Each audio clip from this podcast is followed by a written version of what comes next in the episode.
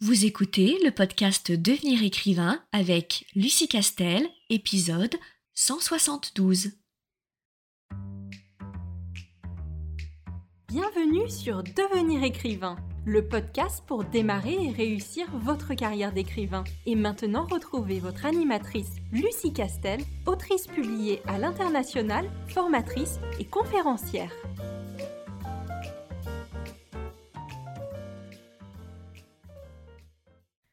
Bonjour, je suis ravie de te retrouver pour un tout nouvel épisode de podcast et aujourd'hui j'ai réalisé une interview avec la toute jeune autrice Nell Pfeiffer qui sort son premier roman L'Engrange Temps aux éditions Hachette Roman qui est donc sorti le 6 septembre. Et du coup je vais te laisser écouter euh, cette interview fort intéressante puisque tu verras Nell est quelqu'un de très inspirant et euh, qui est passé par tout plein de, stades et qui vit, euh, qui vit une aventure extraordinaire avec achète et je ne peux que te recommander la lecture de son roman qui euh, promettant et qui est disponible depuis le 6 septembre. Donc je te laisse avec cette interview et je te souhaite une très bonne écoute.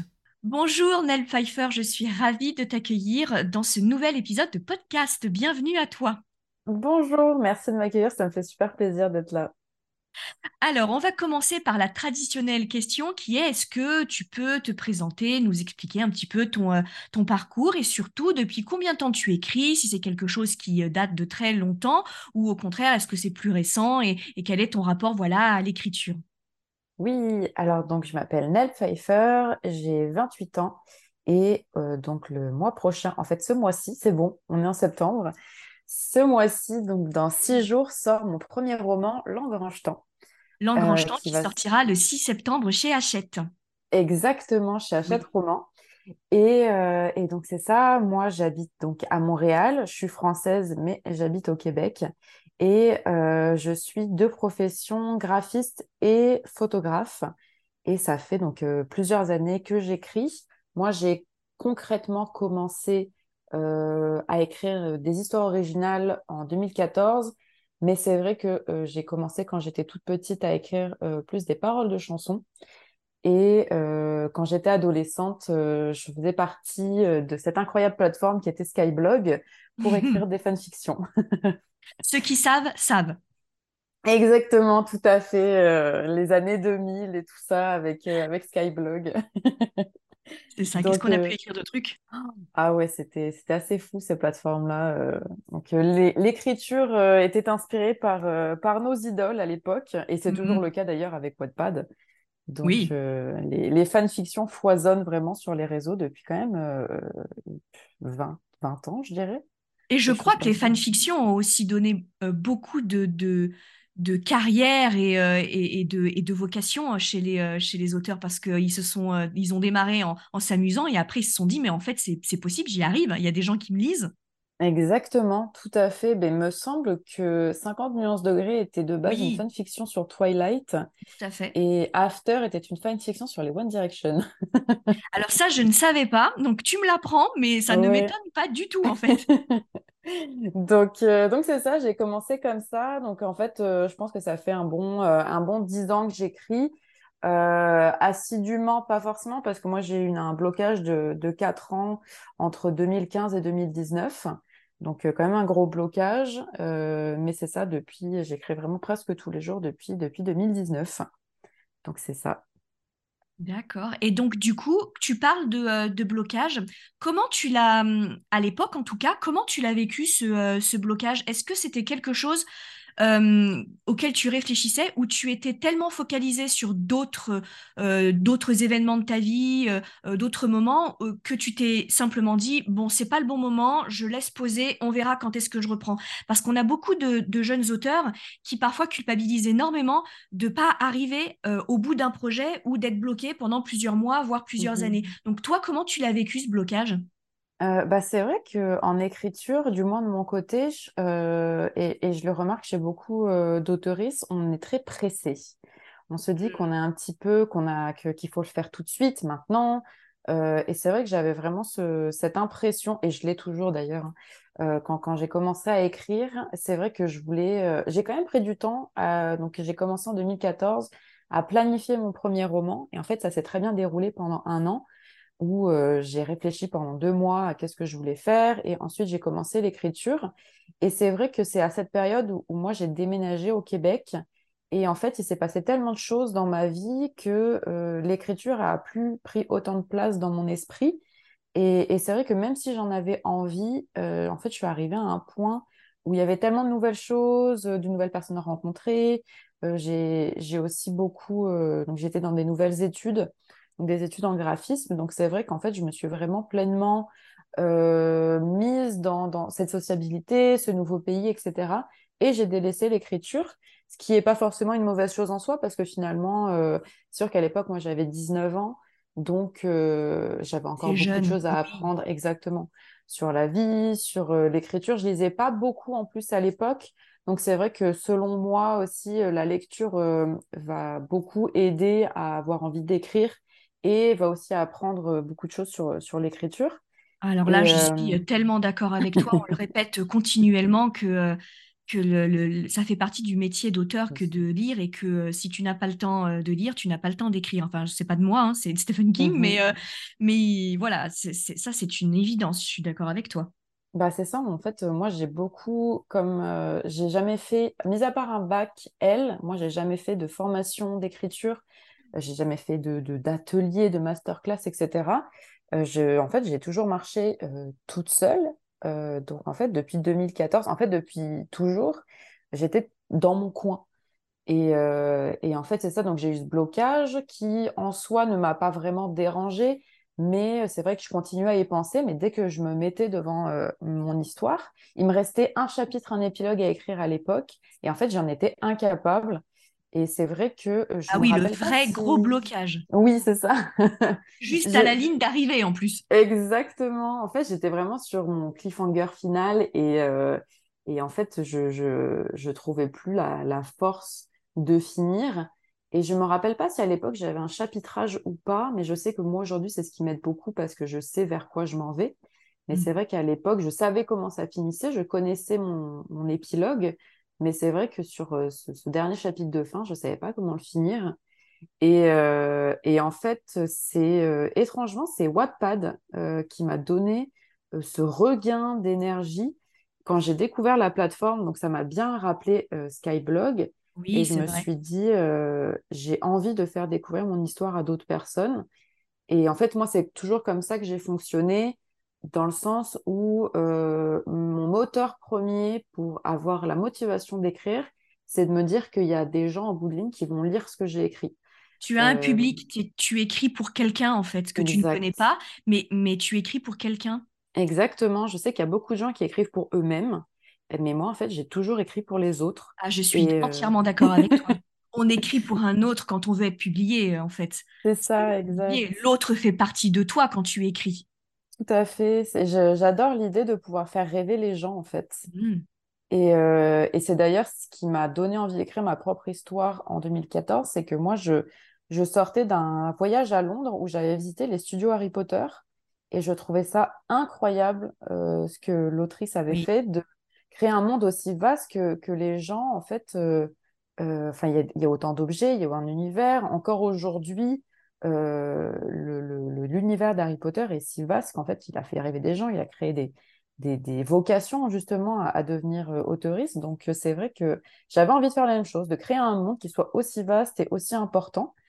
Et, et en fait, c'est ça, de pouvoir faire rêver les gens. C'est ça mon, mantra de base. C'est vraiment, je veux écrire pour faire rêver les gens. Et les retours que tu as eus sur Wattpad, tu dirais qu'ils t'ont aussi motivé alors, euh, mon, aventure Wattpad a été très courte parce qu'en fait, euh, je, pense que j'ai pas réellement pas compris la plateforme dans le sens hmm. où, je l'ai trouvé très euh, pas rustre, c'est pas le mot, mais c'est celui-là qui me vient en tête. Mais c'est vrai que moi, j'ai commencé là-dessus, donc ça m'a redonné un regain d'écriture. Mais c'est vrai que j'avais pas vraiment beaucoup de retours, je comprenais pas trop. Et en fait, j'ai un peu peur du plagiat à l'époque. Donc c'est vrai que je l'ai. À juste titre hein, sur Wattpad. Exact.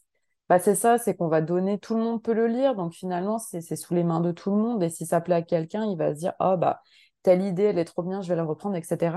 Et c'est vrai qu'à l'époque, j'avais un peu peur qu'on pique mes idées, donc euh, je ne sais pas rester très longtemps, mais ça reste qu'en fait, ça a été juste le petit point de début pour me donner envie de réécrire. Et c'est là, à ce moment-là, en 2019, où, c'est reparti. Et depuis, euh, bah, ça n'a plus arrêté. Donc, c'était à l'époque, c'était La part de l'éclair que j'ai, que j'ai écrit.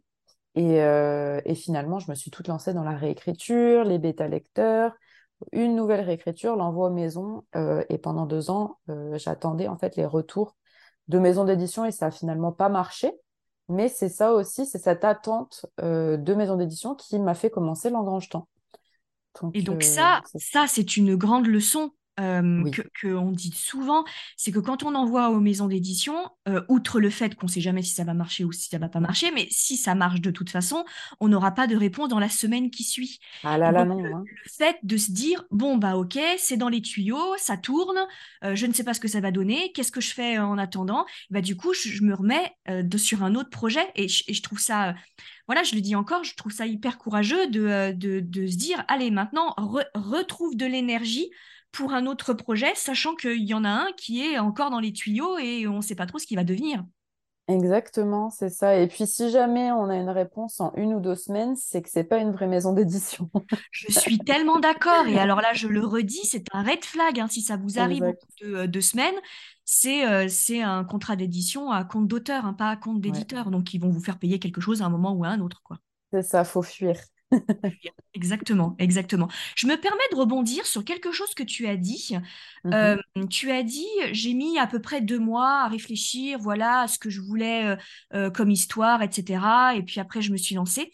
Est-ce que tu pourrais décrire, parce que je trouve ça intéressant, ton processus d'écriture? Est-ce que tu as un temps, je dirais, de travail préparatoire lors duquel tu t'interdis, entre guillemets, de démarrer l'histoire? Ou alors tu la, tu la démarres tout de suite Tu as un, un plan global Comment est-ce que tu fonctionnes?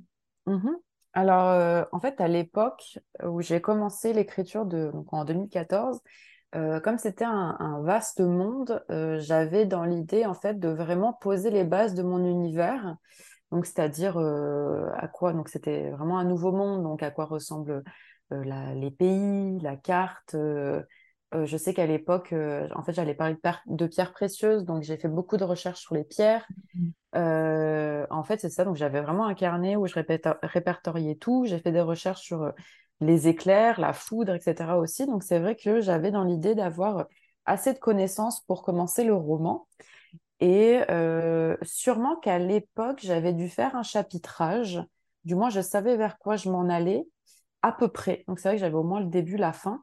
C'est vrai que peut-être à l'époque, je marchais plus en, jardinier parce que euh, Peut-être que je ne connaissais pas comment ça marchait exactement. Oui, puis tu tâtonnais, sûrement, c'était sa première expérience, donc tu tâtonnais. Tout à fait, j'avais en fait cette ferveur d'écrire. Et, euh, et c'est vrai qu'en fait, je, 2014, je pense pas qu'il y avait beaucoup de d'informations et d'articles non, il y en avait pas. en elle-même. Voilà, Crois-moi sur parole, il y en avait pas. donc euh, c'est ça, c'était vraiment freestyle. Euh, écoute, on, va voir où est-ce qu'on s'en va. Euh, et, c'est vrai que petit à petit, en fait, euh, là, sur euh, le nouveau projet, donc temps j'ai un peu plus compris comment, comment je marchais. Et c'est vrai que moi, dans ma tête, comment ça se passe, c'est que quand j'ai une nouvelle idée de roman, j'ai toujours les premiers chapitres qui me viennent en tête, comme ce début d'histoire qui va en fait donner le là à la suite. Et, et c'est ce qui s'est passé avec temps quand j'ai eu cette, cette nouvelle idée pour la petite anecdote, euh, j'ai eu cette idée à la suite d'un reportage sur les métiers de l'Élysée, où, euh, en fait on, voyait dès les premières minutes du reportage cette, euh, horlogère du palais qui remonte en fait les, les horloges de l'Élysée. C'est ce que j'allais euh, dire, il va falloir me faire le lien, mais ça y est, je l'ai avec l'horloge. parce, que, du coup, je me suis dit, vraiment, l'imagination peut venir, mais c'est aussi ça, je pense, euh, la magie de la, création littéraire, c'est que l'auteur, je l'imagine toujours avec des espèces d'antennes invisibles et tu sais jamais quel est le stimuli qui, quels sont les stimuli qui, qui vont donner une histoire et, c'est vraiment ton exemple, c'est exactement l'illustration de ça.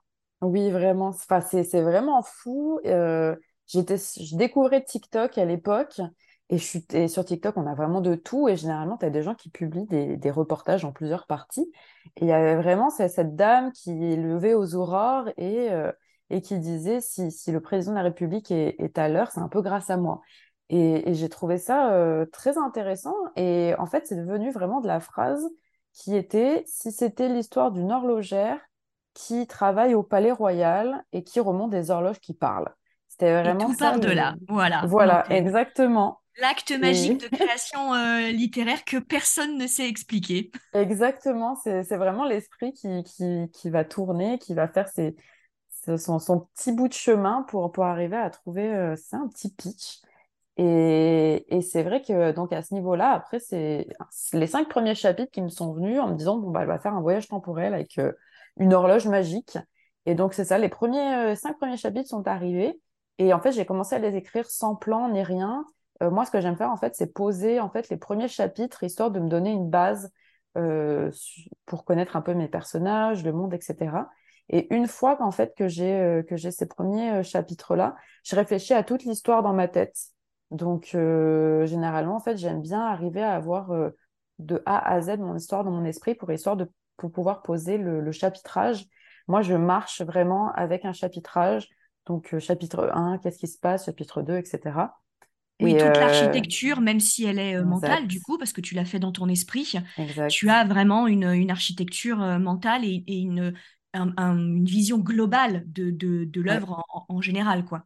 Tout à fait, je suis très visuelle comme personne. C'est vrai que mon esprit marche vraiment comme dans un film où je vais imaginer toutes, toutes mes scènes. Et à la suite de ça, pour rien oublier, parce que des fois, on a des, vraiment des lueurs de génie, on se dit, il oh, faut absolument que je le marque. Où là, je vais vraiment écrire mon chapitrage qui n'est pas coulé dans le béton, bien sûr, parce que finalement, on a toujours ce petit, euh, ce petit jardinage quand on écrit, où il y a des idées euh, qui viennent vraiment, où, à la limite, les personnages se révèlent d'une manière à l'écriture qu'on n'avait pas du tout prévu euh, dans le chapitrage. Tout à fait. Souvent, euh, les, euh, les, jeunes auteurs euh, qui, qui, sont un peu démunis quand on leur parle de, de plans ou quand on leur parle de d'architecture globale, ils se disent tout le temps oui, mais ça va m'enfermer, alors que pas du tout. C'est une mmh boussole en fait. mais c'est pas parce qu'on a une boussole qu'on peut pas prendre des chemins de traverse et, et, prendre différents différents circuits. Mais c'est juste qu'à un moment, il faut bien qu'on ait une direction vers laquelle tendre. Exactement, c'est ça. C'est vraiment pas couler dans le béton, le chapitrage. En fait, ça va surtout permettre de ne pas oublier des points importants de notre intrigue, je trouve, mmh euh, histoire qu'il n'y ait pas vraiment d'incohérence. Et c'est vrai qu'après, à ce niveau-là, si jamais on a un éclair de génie durant la, l'écriture, le premier jet, euh, autant changer le chapitrage. Moi, des fois, ce que je fais, c'est quand je finis mon premier jet, euh, je refais mon chapitrage par rapport aux choses que j'ai ajoutées. Bien sûr, tu mets à jour, tu mets à jour ton architecture mentale, du coup. Tout à fait. Donc, euh, donc c'est vraiment pas mal comme ça que, que je travaille. Moi, c'est sûr que mes premiers jets sont assez bâclés. Je les écris quand même euh, très vite. Euh, je me retourne pas parce que finalement, euh, c'est la réécriture qui sert vraiment à retravailler le texte et, non le premier jet. Donc, oui, tout mes à fait. premiers jets, généralement, j'ai travaillé assez vite histoire d'avoir une base oui, puis d'être dans l'énergie, j'imagine, dans, dans, dans l'énergie, dans le mouvement, dans, dans l'acte de création, en fait, et ça se ressent après à la lecture. Quand on est dans l'énergie, on garde cette énergie. Ouais, exact. Puis euh, je déteste le premier jet, donc euh, je veux vite le finir. je, pense qu'on est, beaucoup... je pense qu'on est beaucoup à détester le premier jet. Ah ouais, je, j'ai beaucoup. En fait, je vis beaucoup plus mon histoire quand je suis en réécriture. J'ai vraiment l'impression, en fait, je, je fais le travail de lectrice et de d'autrice parce que finalement, je lis ce que j'ai écrit, donc je plonge encore plus et après, je rajoute donc des détails, sentiments, world building, euh, des nouvelles scènes, etc. Mais le oui, premier et puis là, tu as, tu as l'histoire qui est, qui est créée, en fait. Donc, tu as une base de, de travail, c'est pas, de, pas de rien. Le premier jet, tant qu'il n'est pas fini, euh, bon, euh, évidemment, maintenant, on a l'habitude, alors on sait qu'on va aller au bout, mais il y a toujours un risque qu'on cale en cours de route, etc. Donc, une fois qu'au moins c'est terminé, on se dit, voilà, maintenant, j'ai la base, donc je peux faire un peu ce que je veux avec cette base. C'est exactement ça. Alors, on va faire un petit bond en avant, du coup, parce qu'on en était resté à la première trilogie que tu avais envoyée à des maisons d'édition. Et te voilà euh, publié euh, chez Hachette avec un magnifique euh, relié, un jaspage mmh vraiment magnifique, une couverture cartonnée. Enfin, je m'adresse à ceux et celles qui nous écoutent et qui aiment l'objet livre. Ça va être un très très très bel objet, donc une très très belle sortie. donc le 6 septembre avec l'engrange-temps. Du coup, comment es-tu passé de l'envoi de ta trilogie et de qu'est-ce qui se passe à cette histoire-là qui sort chez Hachette le 6 septembre? Alors, ce qui s'est passé, donc, c'est que euh, Hachette, quand j'ai envoyé mon roman, donc ça s'est passé. Moi, j'ai écrit, réécrit euh, le texte, et donc en juin 2022, euh, oui, c'est ça. Juin 2022, j'ai commencé mes premiers envois en maison d'édition. j'ai donc Hachette en faisait partie et dans ma tête, je me disais le Langrangetant, c'est pour Hachette. Je trouvais que, que c'était vraiment dans leur ligne éditoriale.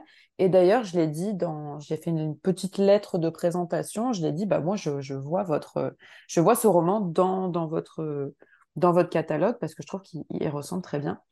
Et, euh, et, en fait, ce qui s'est passé, c'est que c'est allé super vite parce que deux mois et demi plus tard, je reçois une, une, un mail qui me dit que je suis passée au comité de lecture. Mmh. Euh, oui, ça a été vite finalement. Oui, vraiment. En fait, Hachette Roman euh, répond très très vite. C'est vrai que généralement, sous 3-4 mois, on a une réponse positive ou négative. On a quand même un mail ce qui, est, ce qui est, vite pour un éditeur, on ne le dira jamais assez. Exactement, c'est vraiment très très vite.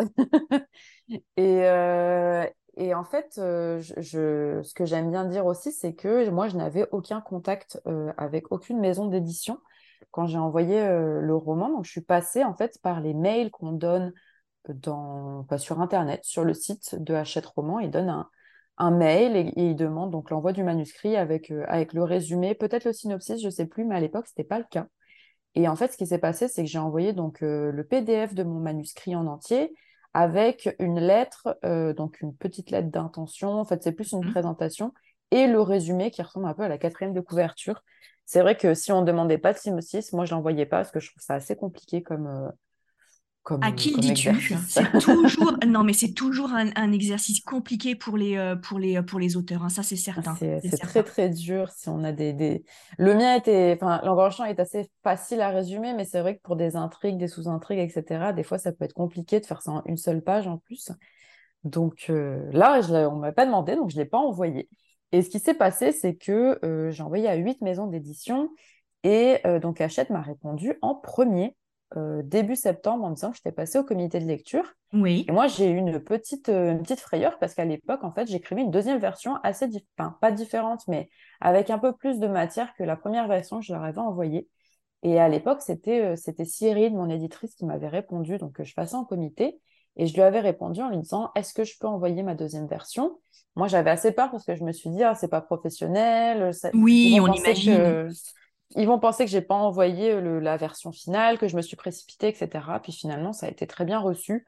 On m'a dit oui, il n'y a pas de problème, envoie-nous la deuxième version. Et euh, trois semaines plus tard, donc euh, j'ai eu un, mail euh, qui me demandait une rencontre.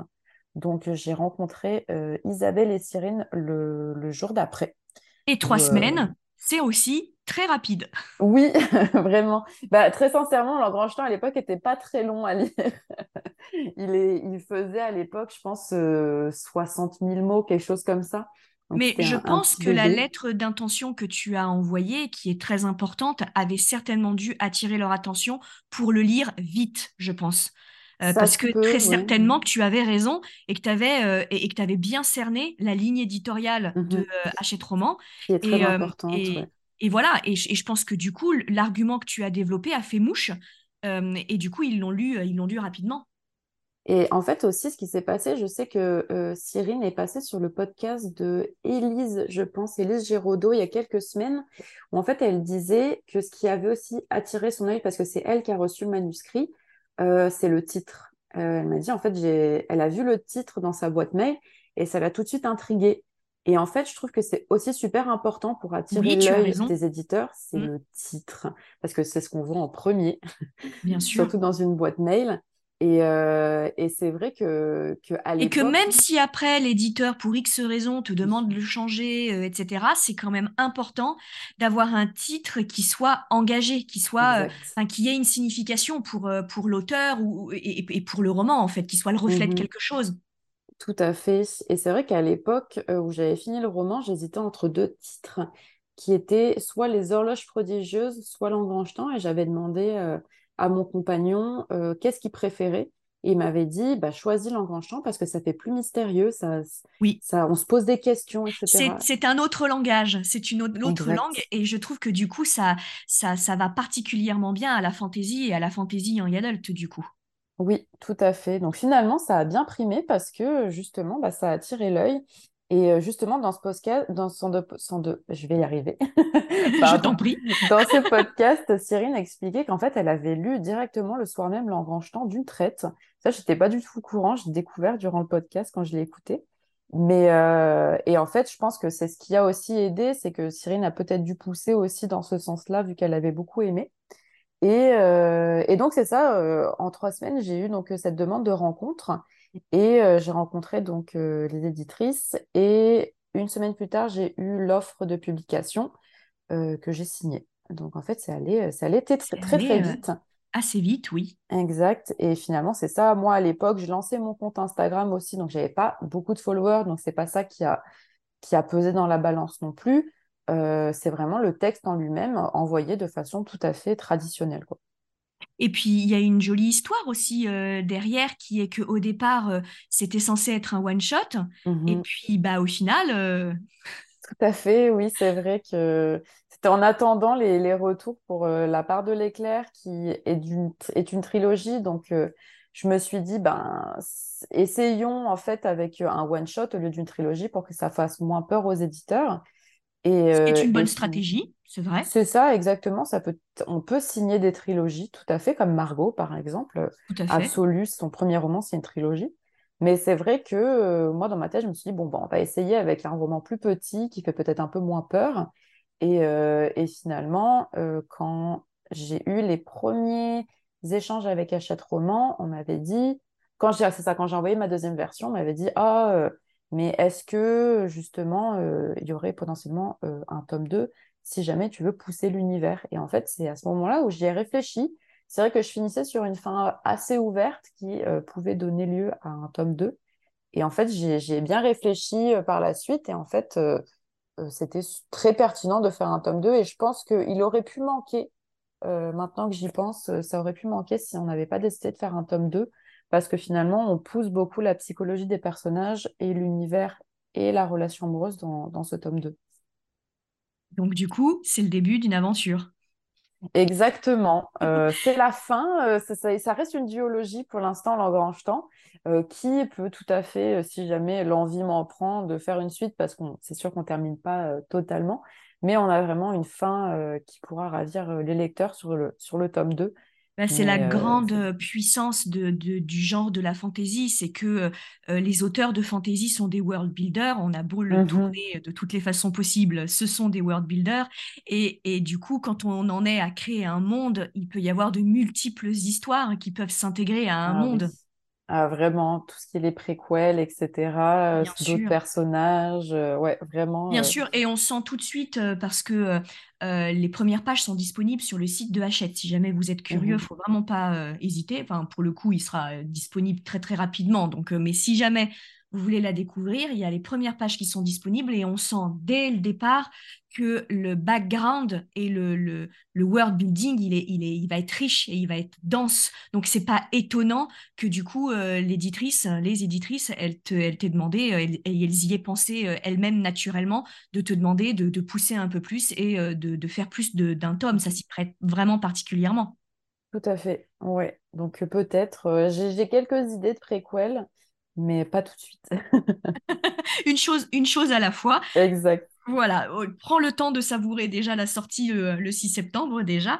Alors, je me permets de glisser sur euh, quelque chose que tu, euh, que tu as dit. Donc, tu animes le compte La Part des mots sur Mhm. Instagram, euh, que tu as démarré finalement il n'y a pas si longtemps, euh, il y a pas si longtemps que ça. Et au départ, quelle était ton, ton idée, quelle était ton envie euh, quand tu as ouvert ce compte Instagram? Et puis depuis d'ailleurs, euh, TikTok euh, aussi, tu es sur TikTok Mhm. aussi? Tout à fait, oui.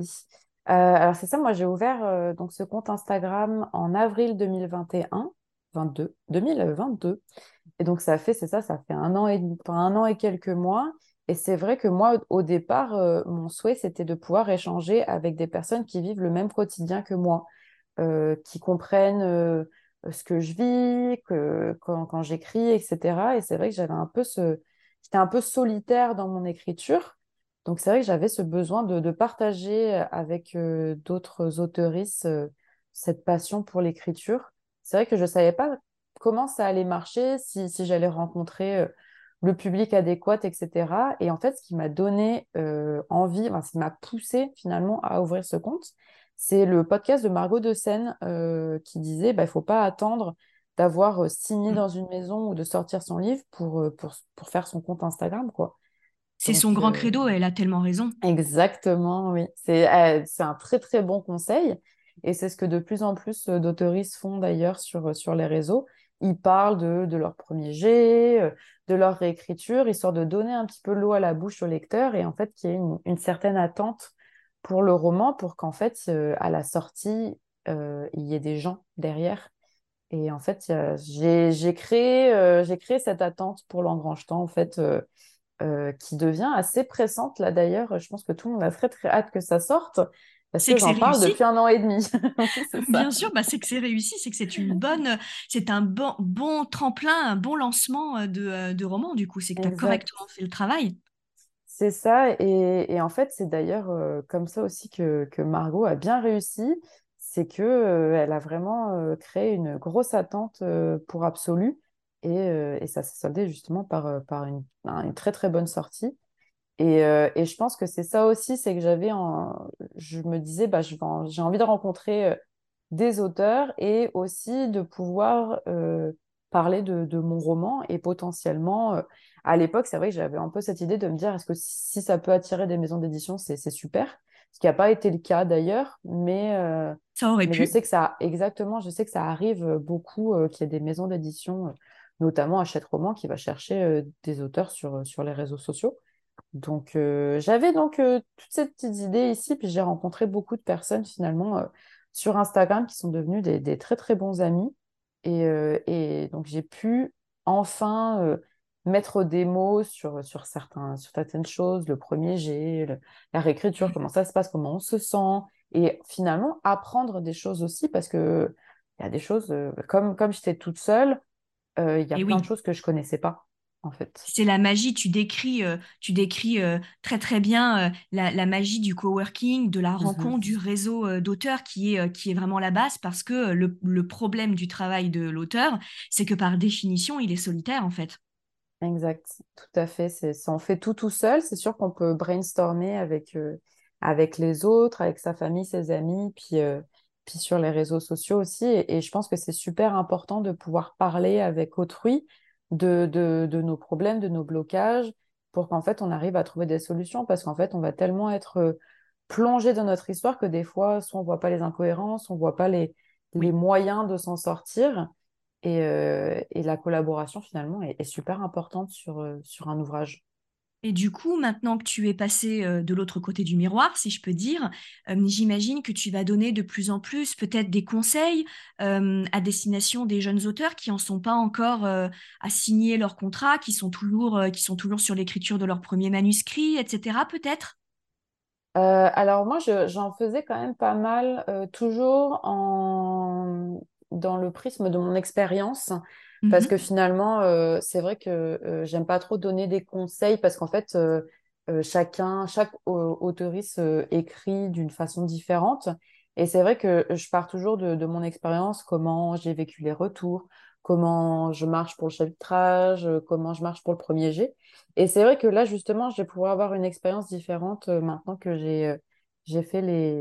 tout ce qui était correction éditoriale, etc. Et oui, tu vas pouvoir aborder euh, le côté relation avec un éditeur, en fait, qui est, qui est une relation particulière, en fait.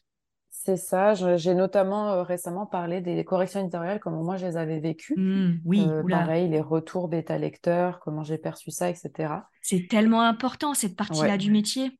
C'est ça. Et, et, je trouve que des fois, c'est important de pouvoir montrer euh, la facette positive et la, la facette négative, euh, parce qu'on a tous des hauts et des bas. Donc c'est vrai que j'aime bien parler de ce genre de choses. C'est sûr que voilà, des fois je donne des conseils sur comment moi j'ai fait pour euh, passer au-dessus des retours négatifs ou des choses comme ça. Comme ça. Et, et c'est sûr que ça, ça marche bien. Je parle aussi de mes lectures quand je les ai appréciées. Et là, justement, je suis en pleine promotion de l'engrange temps, mais c'est vrai que j'ai hâte de retourner à, à, des postes un peu plus partage d'expériences, conseils sur comment moi j'ai vécu les choses. Puis là, justement, je vais pouvoir parler, euh, par exemple, des, des, retours de review, comment moi je les vis, ou comment se sont passées les dédicaces, ce genre de choses. Donc, euh, j'ai vraiment hâte. Et du coup, je, rebondis sur quelque chose que tu as dit, c'est le fameux, euh, les, fameux retours de, correction éditoriale. Comment tu mhm. les as vécus, toi? Parce que je sais que beaucoup, beaucoup d'auteurs craignent énormément euh, ce passage obligé. Euh, du coup, des fois, ça se passe pas forcément très, très bien. on a des retours parfois qui sont un peu, un petit peu compliqués. Moi, mon, mes premiers retours éditoriaux, j'étais en PLS. Euh, mais du coup, toi, tu, tu les as vécus comment, ces fameux euh, premiers, premières corrections euh, éditoriales sur ton texte? Alors, les premières sont quand même assez bien passées. En fait, ça, fait ça fait assez peur quand on reçoit. En fait, ce qui se passe, c'est que moi, j'ai eu des préconisations éditoriales quand j'ai signé le roman. Donc, j'ai fait mes changements de texte par rapport aux demandes de, de, mes éditrices. Et ensuite de ça, on est passé à la préparation de copies sur le texte via Word. Donc, il y a une préparatrice de copies euh, et mon éditrice qui passent sur le document et qui vont tout annoter, faire plein de changements. Et en fait, quand on reçoit le, document, on a ce document multicolore euh, avec plein de changements. Moi, je me rappelle que les... un peu. Bah ouais, je me rappelle les modifications, c'était marqué 8000 je me disais, mais, mais comment je vais faire en fait C'est euh, ça, exactement. Vu de l'extérieur, ça fait vraiment très peur. On se dit, mais, mais là, j'ai un mois, mais ça va jamais, je vais, je vais jamais réussir, etc. Et finalement, c'est beaucoup, on accepte beaucoup les, les, modifications. En fait, on va les lire, puis on va les accepter parce que finalement, c'est beaucoup. On a des retraits de virgule, des ajouts de virgule, des changements de, de syntaxe de phrases, mais qui finalement, on a juste à les accepter et, et pas grand-chose à changer. Et donc ça, ça se fait très vite, on passe assez vite sur le document. Et ensuite, euh, la deuxième phase, c'était, euh, moi, j'allais rajouter toutes les informations qu'on me demandait. Ça, c'était quand même assez difficile parce que finalement, c'est beaucoup de d'éclaircissement d'informations et d'ajout en fait de world building. Oui. Et, et c'est vrai que des fois, euh, on va avoir l'impression qu'on a, on a réussi à expliquer le plus clairement possible quelque chose et, et finalement, ton éditrice va te dire non, c'est pas assez bien expliqué. Puis là, on s'arrache les cheveux, on se dit, mais, mais comment, comment je peux faire pour expliquer Et est-ce que ça t'est arrivé, toi, si je pose la question, parce que moi, ça m'est mhm. arrivé, que on te pose une question, que l'éditeur, enfin l'éditrice en l'occurrence, te pose une question à laquelle tu n'avais absolument pas réfléchi? Oui, oui, tout à fait. Et que du coup, tu trouves une réponse comme si tu y avais réfléchi depuis le départ. ouais, bah, c'est ce qui s'est passé en fait. Euh, euh, avec euh, la guerre des rouages qu'on trouve dans l'enrangetant, en fait, ce qui s'est passé, euh, surtout en préconisation, c'était dans mon, dans mon manuscrit, je disais qu'un personnage avait boité à, à, cause d'une blessure pendant la guerre, mais c'était tout ce que je disais. Et là, mes éditrices m'avaient dit, c'est quelle guerre, qu'est-ce qui se passe, c'est quoi les conflits, c'est quoi ensuite, comment ça se passe maintenant entre les pays, les relations? Puis je me disais, mais, mais c'est pas ça euh, mon histoire. c'est ça, c'est pas ça le sujet, c'est pas la guerre. Pourquoi j'en parlerai autant? Et, et, en fait, là, j'ai dû justement pousser vraiment beaucoup mon world building. Euh, et c'est ce qui d'ailleurs a permis de créer ce fameux tome 2. Et oui. et je, euh, pense que c'était euh, une stratégie de la part de, euh, de l'éditrice, très certainement, de te pousser à créer quelque chose dont tu n'avais pas, pas besoin dans le tome 1 particulièrement, du coup, mais ça te permettait de réfléchir et de voir s'il y avait de quoi faire un tome 2. Je pense qu'elles savent très, très, très bien ce qu'elles font. Tout à fait, c'est ça. C'est que des fois, en fait, on va te poser des questions dont on n'avait pas réfléchi et qui finalement, en fait, va créer tout un pan de world building qui va enrichir l'univers et en même temps euh, créer de, nouvelles possibilités d'histoire. Et donc, ça arrivait plusieurs fois comme ça, où, j'ai... Ça, c'est vraiment l'exemple qui me vient le... en tête. Mais c'est vrai que des fois, on va poser des questions, on se dit... Souvent, je me suis dit, je veux pas parler de ça. Puis finalement, euh, on me disait, bah si, c'est quand même important, etc. Donc, où, je, où je, poussais quand même euh, la chose. Et c'est vrai que je en correction éditoriale, je pense qu'on a eu quand même plusieurs euh, allers et retours au niveau euh, du Word. Ensuite, on est passé sur les maquettes. Donc là, c'est la partie qui m'a moins plu parce que c'est des maquettes euh, PDF qu'on va recevoir avec les fameuses modifications écrites au crayon de papier dans les marges, où là, c'est assez difficile parce qu'en fait, on ne voit pas les changements en temps réel sur le texte. Oui. Et, et j'arrivais pas vraiment à me projeter. Mais bon, mine de rien, hein, on, s'en sort. Euh, on pleure des larmes de sang, mais euh, on y arrive quand même, quoi. Et je pense que c'était important. C'est pour ça que je t'ai posé la question. Je pense que c'est important que euh, les jeunes auteurs se disent que, en fait, c'est normal. Tout le monde passe par là, et, et, et ça devient alors évidemment un peu plus facile avec le temps parce que quand tu travailles mhm. avec les mêmes éditeurs, on finit par se connaître et puis toi tu apprends de ton écriture et de, des retours qu'ils te font ou, elles te font. Donc au fur et à mesure ça devient plus fluide, mais c'est jamais le meilleur euh, moment, c'est pas le kiff euh, intégral et, ça fait partie du job en fait. C'est pas personnel, ça n'a rien de personnel en fait. Ouais, c'est ça, c'est que ça va être difficile pour tout le monde, même si peut-être à l'extérieur on a l'impression, ah, bah, les corrections éditoriales, elle a fait ça en une semaine, etc. Oui, mais ça ne veut pas dire que, que c'était difficile. Enfin, c'est ça, c'est que vraiment, euh, des fois, au départ, je me disais, euh, ah, mais non, c'est pas si pire que ça, etc. Et puis finalement, les dernières corrections éditoriales en mai, j'ai, j'ai, vraiment eu du mal. Euh, enfin, c'était très, très difficile moralement parce que finalement, on m'a demandé des modifications que, qui auraient pu être faites sur le Word. Et, et en fait, on était sur du pinaillage sur la fin, et heureusement, parce que ça sert à ça, les, corrections éditoriales. Et puis, je pense qu'il y a une forme de lassitude aussi qui ah s'installe et qui fait qu'au bout d'un moment, ton texte, il te sort littéralement par les yeux. Exact, c'est ça. Au départ, je comprenais pas. Je disais, bah non, mon texte, je l'aime bien. Non, non, non. Euh, quand ça fait euh, cinq, six fois, euh, tu as l'impression de redire tout le temps les mêmes choses. C'est vrai que qu'on en a marre. Surtout quand on est sur les maquettes, je trouve, où on n'arrive pas à voir correctement les modifications. Et, euh, et finalement, c'est ça. C'est difficile, mais, euh, mais il faut y passer. Puis, euh, c'est pour la bonne cause. Si on, a écrit, si on a réussi à écrire un manuscrit en entier, on arrivera à faire les corrections éditoriales. Et puis, il ne faut pas perdre de vue aussi que les éditeurs travaillent, travaillent pour le texte, en fait. Ils travaillent dans notre équipe. Ils sont avec nous dans l'équipe. Ils ne sont pas mhm. contre nous, en fait. Tout à fait. Ouais, ouais, ouais. Puis, ils ont, si on a signé le manuscrit, c'est que ça leur plaît, enfin du moins c'est qu'ils croient au texte. Et qu'ils sont investis. Ils vont tout faire pour, exactement, ils vont tout faire pour, euh, pour le rendre euh, excellent. Donc euh, si on a une réflexion qui va peut-être nous paraître négative ou quoi que ce soit, c'est pas, c'est pas pour nous faire chier. Quoi. Alors on arrive à la fin de ce podcast et, du coup je vais te poser euh, la traditionnelle dernière question euh, que je pose tout le temps. Quel conseil tu donnerais à un, jeune euh, auteur que tu aurais aimé avoir toi à tes, à tes tout débuts du coup? Déjà, en fait, on en a parlé durant ce podcast, mais ça serait s'entourer, qui est hyper mmh. important, en fait. Et, je pense que selon moi, c'est au, fil des années, c'est, je pense, la plus le plus important des conseils, c'est arriver à trouver des personnes euh, qui nous comprennent. Donc, pas forcément la famille et les amis qui vont pas être dans l'écriture, mais vraiment des personnes qui vivent ce qu'on vit au quotidien pour comprendre les tenants, les aboutissants et euh, en fait arriver à avoir des conseils très pertinents sur notre écriture, des retours, etc. pour pouvoir avancer. c'est vrai que tout seul, on arrive à faire beaucoup de choses, mais généralement, quand on arrive à avoir des conseils extérieurs, on peut pousser le, le manuscrit et, notre histoire encore plus loin. Donc s'entourer, je pense que c'est euh, la meilleure façon euh, d'arriver à avoir un produit final euh, excellent. Et je te remercie pour ce mot de la fin qui est un très joli mot. Et je rappelle que ton premier roman, L'Engrange-Stan, va sortir chez Hachette Roman le 6 septembre, donc c'est pour ainsi dire demain.